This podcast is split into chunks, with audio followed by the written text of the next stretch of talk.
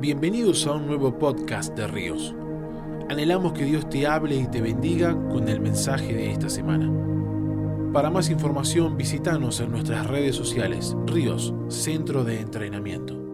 Gracias Jesús por este día, gracias Jesús por este tiempo.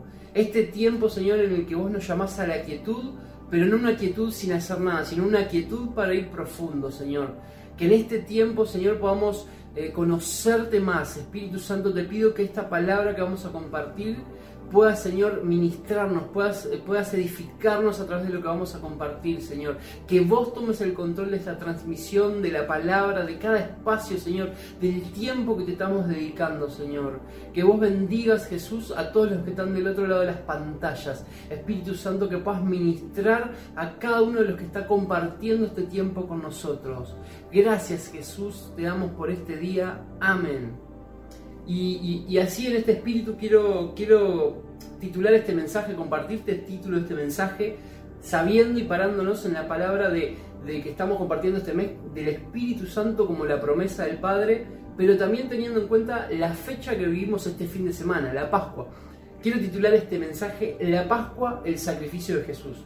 Y quiero comenzar compartiéndote Mateo 20, 18 y 19 que dice así.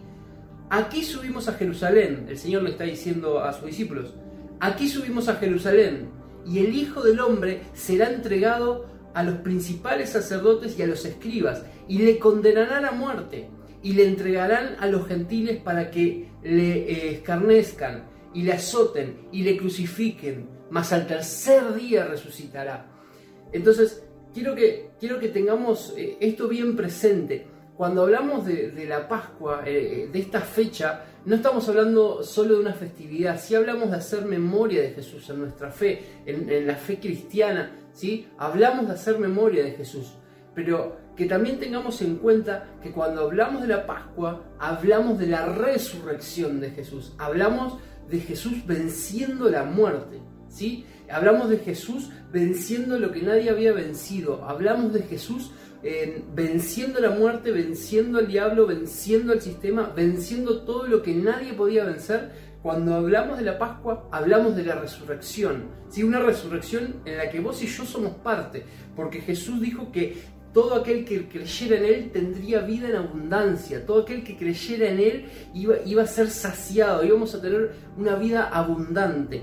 Y, quiero que entendamos el espacio que tiene, o sea, el, terreno que ocupa el Espíritu Santo en esto, porque eh, muchas veces hablamos de, la Pascua y perdemos un poco el punto de vista de lo que significa Jesús venciendo la muerte, pero no un Jesús que vence la muerte por sus propias fuerzas, sino un Jesús que vence la muerte porque el Espíritu del Padre estaba en él, porque el Espíritu Santo lo había bautizado, lo había llenado desde el día que él se bautizó naturalmente en aguas, dice que el Espíritu Santo vino sobre él como paloma, y ahí dice comenzó Jesús su ministerio, y ahí Jesús comenzó su ministerio público, comenzó las expresiones de milagro, comenzó eh, la expresión del Evangelio, comenzó a sanar enfermos, comenzó a hablar con autoridad después que el Espíritu Santo vino sobre él.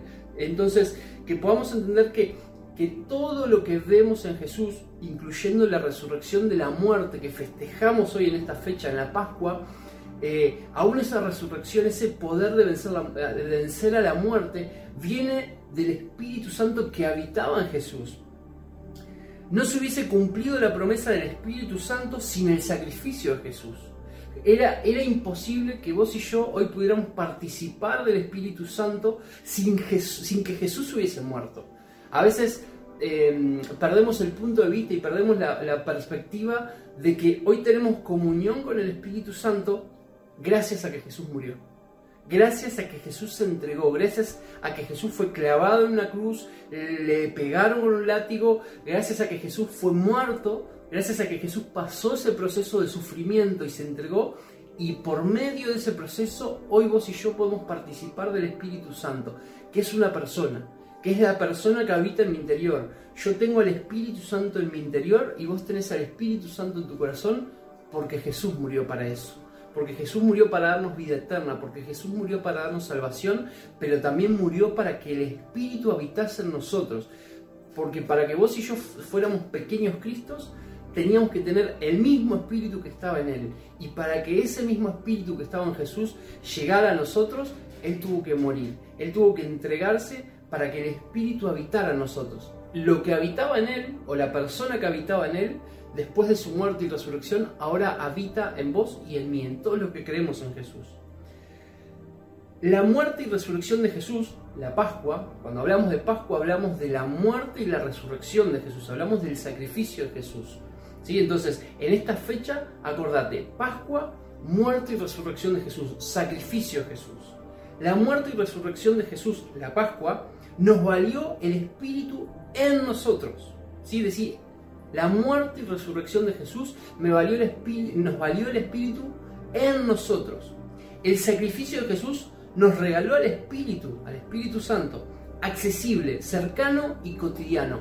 Y esto es tremendo, porque a veces no estamos hablando de, algo que yo puedo hacer una vez a la semana, rutinariamente. No estamos hablando de una receta, hablamos de un vínculo, hablamos de una relación, hablamos de que Jesús murió y resucitó la Pascua, ¿sí? Para que vos y yo hoy tengamos relación con el Espíritu Santo, tengamos un vínculo, tengamos una, una relación, tengamos un diálogo íntimo con el Espíritu Santo. Entonces no podemos encerrar, fíjense esto, no podemos encerrar el Espíritu Santo solo en la expresión de milagros, ¿sí? que es tremendo que es fundamental, que es una de las máximas expresiones que Jesús tuvo, sanar enfermos, resucitar muertos, liberar endemoniados. Estamos hablando de una expresión de poder que creo que es más que necesaria en estos tiempos.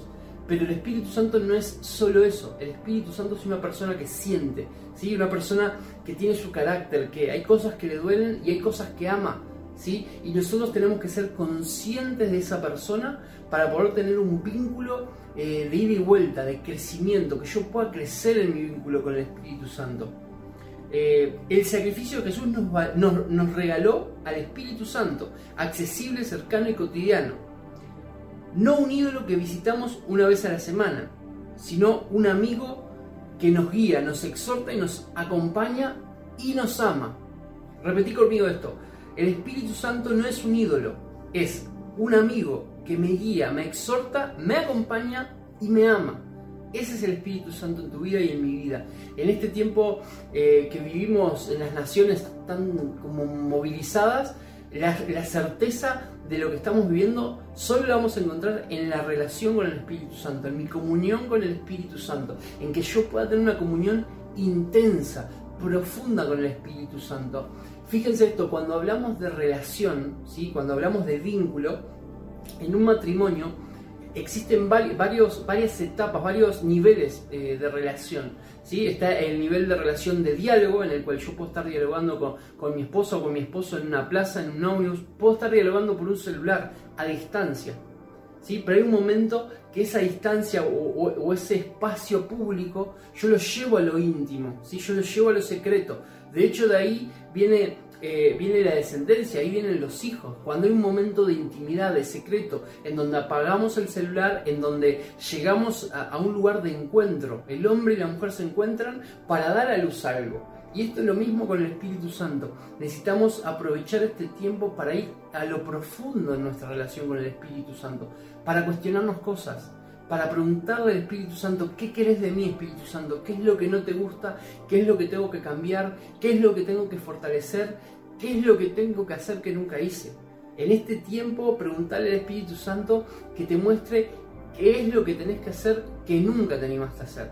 Para para expandir el reino, para bendecir a otros, para, para que conozcan a Jesús, no para que te conozcan a vos o para que me conozcan a mí, para que Jesús sea conocido, necesitamos preguntarle al Espíritu Santo este tipo de cosas. Mira, necesitamos hacerle preguntas incómodas al Espíritu Santo, no incómodas hacia Él, incómodos hacia nosotros. Espíritu Santo, mostrame en qué tengo que cambiar, qué es lo que tengo que empezar a hacer que no hacía, ¿Dónde, qué áreas de mi vida no te gustan, qué áreas de mi vida tengo que cambiar para que vos seas glorificado, para que Jesús sea conocido. A esa profundidad estamos hablando, a ese vínculo estamos apuntando en este tiempo. Dice eh, Mateo 26, 38 39, entonces, si hablamos de, vínculo y si hablamos de hacer cosas que, que nos cuestan con tal de extender el reino, este es uno de los versículos que más, que más nos va a exhortar a esto. Cuando hablamos de, de renunciar a cosas, cuando hablamos de procesos, cuando hablamos de, dejar cosas para que el Espíritu Santo gane terreno en nosotros, cuando hablamos de, dejar cosas o, de cambiar en ciertas cuestiones que limitan a Dios, que, que limitan el, propósito de Dios en nuestra vida, esta es la base bíblica que vamos a tener, porque no estamos hablando de algo eh, que viene sobre una nube, estamos hablando de, algo concreto, que tiene fundamento en la palabra y, que, y, permitime decirte esto, que Jesús lo vivió, ¿sí? porque a veces hablamos de Jesús, y permitime este, este concepto, hablamos de Jesús como un superhéroe, que sí lo es, pero no un superhéroe como los de Hollywood, ¿sí? estamos hablando de un hombre que sentía, que tenía emociones, que tenía familia, que, que, amaba, que sufría, que se enojaba, que se entristecía, que era de carne como vos y yo, pero aún así, con la fortaleza que el Espíritu le daba y entendiendo el propósito que tenía de Dios, dejó cosas e hizo cosas que le costaron mucho por amor tuyo, por amor a vos y por amor a mí. Jesús sabe lo que es renunciar a cosas. Jesús sabe lo que es que algo te cueste. Y mira, dice Mateo 26, 38 y 39. Entonces Jesús le dijo, mi alma está muy triste, hasta la muerte. Quédense aquí y velen conmigo. Yendo un poco más adelante, se postró sobre su rostro, orando y diciendo, Padre mío, si es posible, si es posible, pasa de mí esta copa, pero que no sea yo, sino que sea, sino que sea como tú quieres. Fíjense lo que Jesús está diciendo.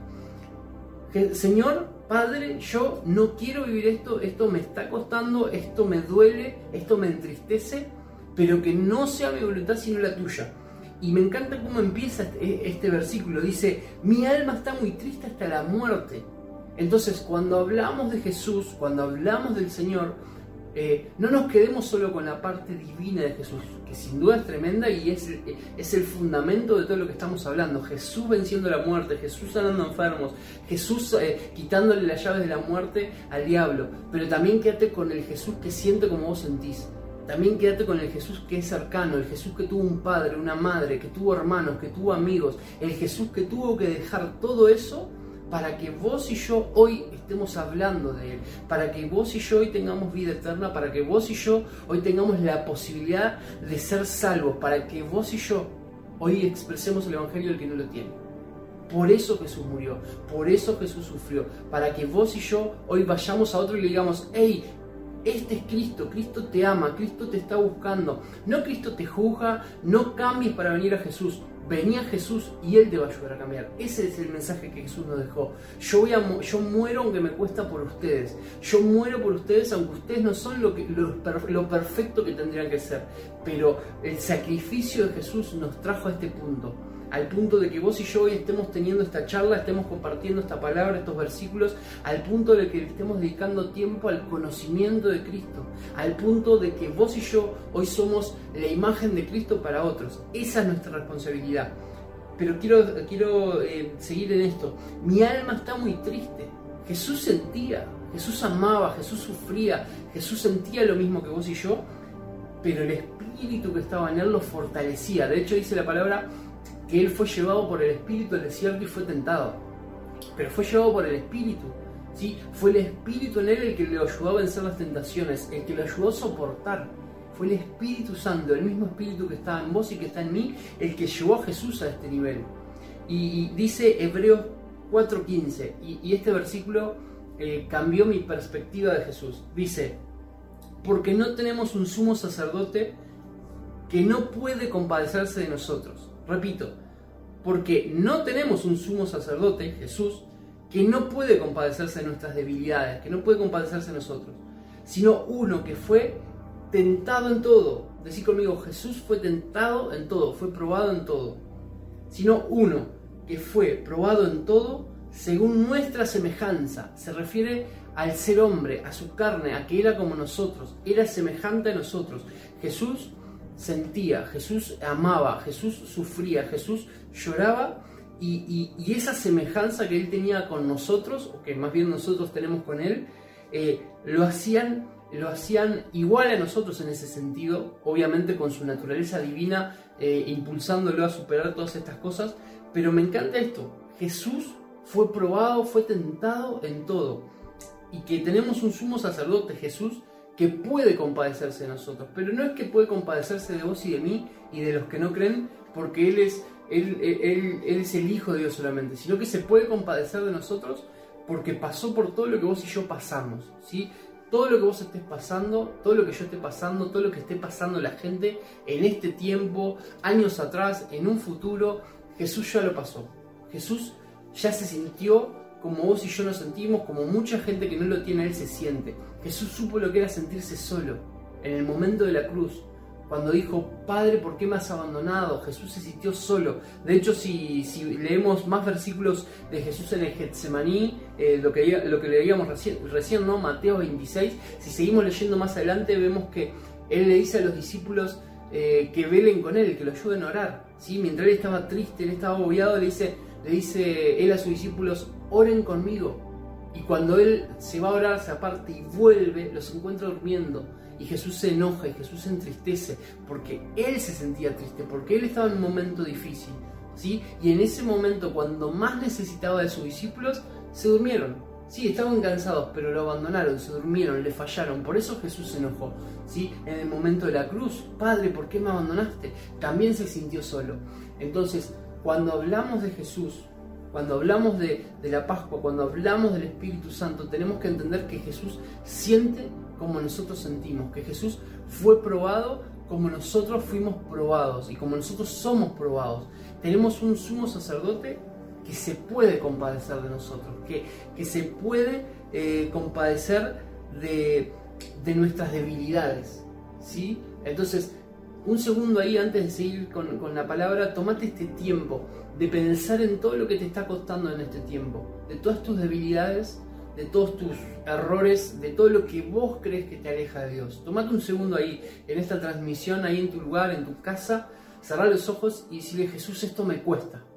Y deja que el Espíritu Santo te revele este Jesús cercano. Deja que el Espíritu Santo te revele este Jesús que entiende, ¿sí? No que avala, porque hay cosas que, Jesús nunca va a avalar, que, que hay cosas que tenemos que transformar en nuestra vida, hay cosas que tenemos que procesar, pero sí que puede entender sí que te puede rescatar, sí que nos puede sacar, sí que nos puede revelar algo nuevo, ¿sí? Y quiero compartirte Romanos 8.2 que dice, porque la ley del, Espíritu de vida en Cristo Jesús me ha librado de la ley del pecado y de la muerte. Romanos 8.2, ¿sí? La ley del Espíritu de vida en Cristo Jesús, ¿sí? El Espíritu Santo es vida en Cristo. Cuando hablamos del Espíritu Santo, hablamos de una vida en Cristo, hablamos de ser vivificados, ¿sí? Hablamos de que lo que antes era muerte en nosotros ahora es vida. Entonces, eh, cuando hablamos de, nuestra comunión con el Espíritu Santo, mira, si, si de verdad eh, querés saber si, estamos si estás teniendo comunión con el Espíritu Santo, fíjate en tus frutos. Fíjate en los cambios de tu vida, en los cambios, en las cosas que pudiste vencer, en las cosas que pudiste eh, dejar atrás para poder avanzar. Si estás hablando y si estamos hablando de una comunión con el Espíritu Santo, tenemos que hablar de cambio. Tenemos que hablar del cambio intencional, el cambio buscado, un cambio eh, generado, ¿sí? generado por, por nuestra comunión con el Espíritu, por el querer agradar a Dios. Dice la palabra que, que, que el Espíritu Santo pone en nosotros el querer como el hacer. Dice la palabra también que el Espíritu Santo intercede por nosotros. ¿sí? Él clama, Él intercede, Él es, él es el puente entre nosotros y el Padre, ¿sí? Él intercede por nosotros. Eh, entonces, cuando hablamos de la comunión con el Espíritu Santo, cuando hablamos del Espíritu Santo como promesa, estamos hablando de que el Espíritu Santo nos vivifica. Las áreas que estaban muertas en nuestra vida ahora cobran vida, ¿sí? ahora son transformadas. El pecado que antes no podía dejar, hey, en algún momento, si no lo venciste, lo vas a vencer, pero tenemos que permanecer en la comunión con el Espíritu Santo, tenemos que permanecer.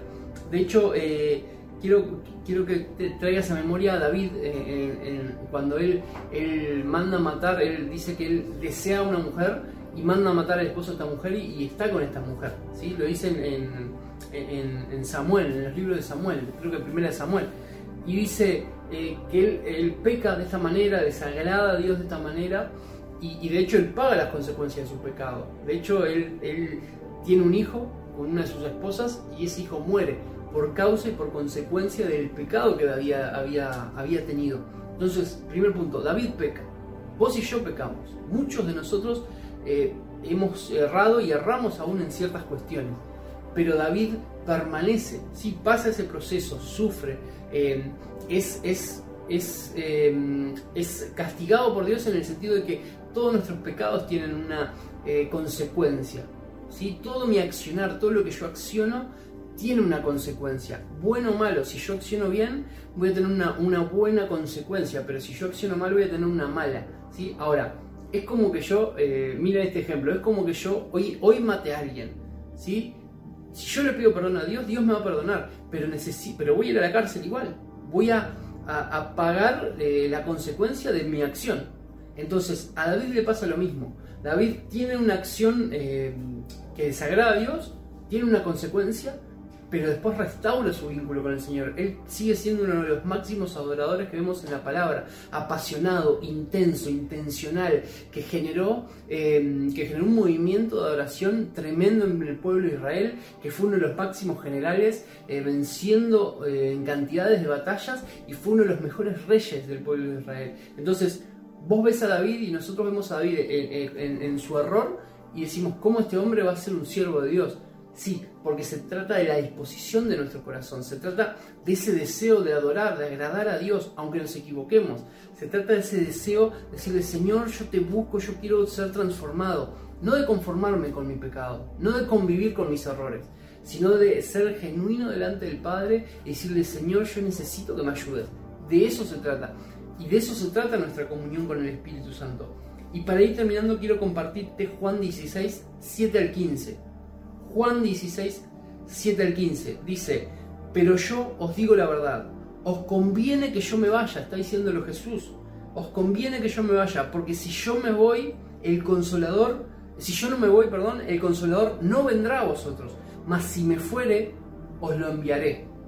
Y cuando Él venga, convencerá al mundo de pecado, de justicia y de juicio.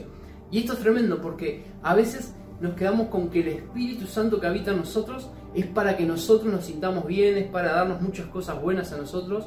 Y sí, sin duda el Espíritu Santo compensa nuestra vida, nos, nos lleva a un camino de mayor gloria, de, de gozo, de paz, de alegría, claro que está eso.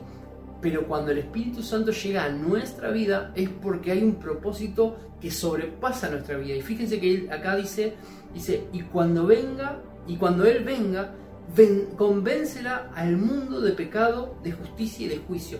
El Espíritu Santo en tu vida tiene que convencer al mundo de pecado. El Espíritu Santo en mi vida tiene que mostrarle a la gente que no cree en Jesús que necesitan de Jesús. Entonces, si estamos generando un deseo en la gente por conocer a Dios, por conocer a Jesús, el Espíritu Santo está cumpliendo el propósito, el, su propósito en tu vida. Cuando la gente desea conocer a Dios por medio de tu vida, el Espíritu Santo está cumpliendo el propósito. Sigue diciendo ahí el texto bíblico, eh, de pecado por cuanto no creen en mí, de justicia por cuanto voy al Padre y no me verán más, y de juicio por cuanto el príncipe de este mundo ha sido juzgado. Pero dice esto es tremendo, por cuanto no creen en mí.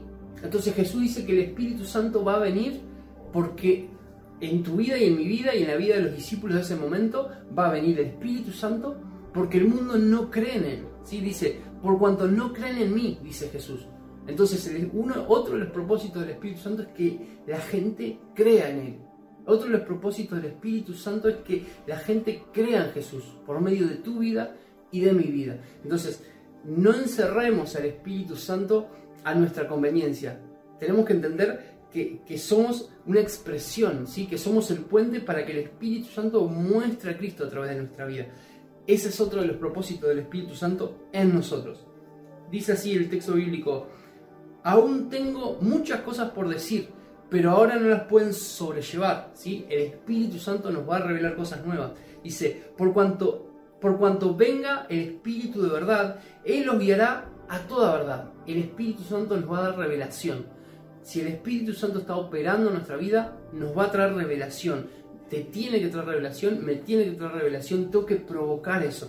Tengo que provocar que mi vínculo con el Espíritu Santo me dé revelación. ¿sí? No me puedo quedar eh, tomando leche espiritual, tengo que empezar a comer pan. ¿sí? Ya para ir terminando dice, porque no hablará por su propia cuenta, sino que hablará todo lo que oyere y os hará saber las cosas que habrán de venir. ¿Sí? Dice Jesús que el Espíritu Santo nos va a hacer saber todo lo que Él oiga, lo que el Espíritu Santo escuche del Padre, nos lo va a revelar y nos va a mostrar lo que va, lo que va a venir, ¿sí? nos va a guiar. Dice, Él me glorificará. Jesús dice que el Espíritu Santo lo glorificará porque tomará de lo mío, dice Jesús. El Espíritu Santo glorifica a Jesús porque toma cosas de Jesús. Y os lo hará saber. O sea, el Espíritu Santo glorifica a Jesús porque toma cosas del mismo Jesús y nos las comparte. Entonces el Espíritu Santo nos tiene que traer revelación de Cristo. Todo lo que tiene el Padre es mío, dice Jesús. Por eso dije que tomará de lo mío y os lo hará saber. El Espíritu Santo nos revela a Cristo. Ese es otro de los propósitos que sobrepasan mi vida. Tal vez eh, yo estoy orando por situaciones mías y capaz que no hay una respuesta. Pero si te está revelando a Cristo es que el Espíritu Santo está operando en tu vida. Entonces ya para sellar esta palabra, que nos quede bien claro esto. Cuando hablamos de la Pascua, hablamos de la muerte y de la resurrección de Cristo. Y si hablamos de la resurrección de Cristo, hablamos de que Cristo se fue, venció la muerte, fue llevado al cielo, pero envió al Espíritu Santo. Y ahí está la promesa cumplida. Si no hubiese habido la muerte y la resurrección de Cristo, si no hubiese pasado esa fecha de Pascua, ¿sí? jamás hubiésemos recibido al Espíritu Santo y no podríamos eh, ver todo esto que estamos hablando, ¿sí? tener revelación, que, que, la gente vea a Cristo nosotros, que podamos hacer avanzar el reino de los cielos. ¿sí? Todo esto es propósito del Espíritu Santo en nuestra vida. ¿sí? Así que te invito a que corremos unos segundos para sellar esta palabra. Padre, te damos gracias, Señor, por esta palabra. Te bendecimos, Señor. Gracias por cada uno de mis hermanos que estuvo del otro lado compartiendo, invirtiendo su tiempo, invirtiendo su tiempo en la palabra. Gracias por sus vidas, Señor. Gracias por este tiempo que vivimos, Señor. Sella esta palabra en nuestros corazones, Señor. Te damos gracias, Jesús. Gracias por haber compartido este mensaje con nosotros. Para más información visítanos en nuestras redes sociales, Ríos, Centro de Entrenamiento.